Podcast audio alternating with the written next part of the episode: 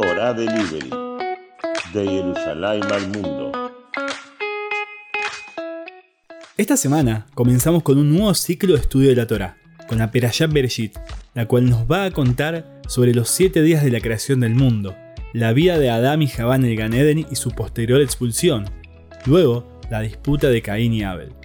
Allí comienza su comentario de la Torá citando a Rabbi Tzhak, el cual pregunta por qué la Torá comienza relatando la creación del mundo. La Torá es un código de instrucciones, por lo cual debería haber comenzado con alguna mitzvah. Responde para que los demás pueblos no quieran acusar a Am Israel de ladrones de la tierra de los pueblos originarios.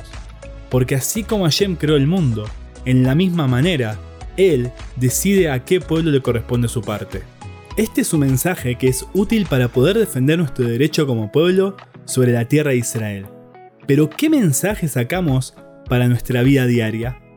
El hecho que aparezca la tierra de Israel como primera enseñanza del estudio de la Torá nos marca la centralidad de ella en nuestra vida. Muchas veces perdemos el foco donde realmente debemos dirigirnos tanto en nuestro estudio como en nuestra vida comunitaria y sacamos a Eretz Israel del centro. Por eso viene Rashi todos los años cuando nos disponemos a volver a estudiar la Torá para refrescarnos en qué dirección debemos ir. Es nuestra obligación hablar, enseñar y anhelar más la tierra de Israel.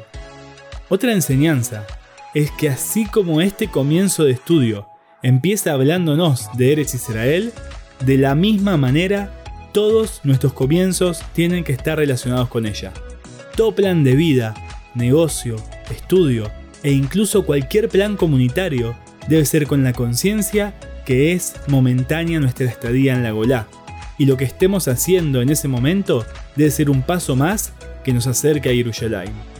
Bezrat Hashem, que pronto podamos concretar estar todos en Eretz Israel, y que Hashem nos dé la fuerza de tomar la decisión correcta. Desde Yerushalayim, Shabbat Shalom Umeborach.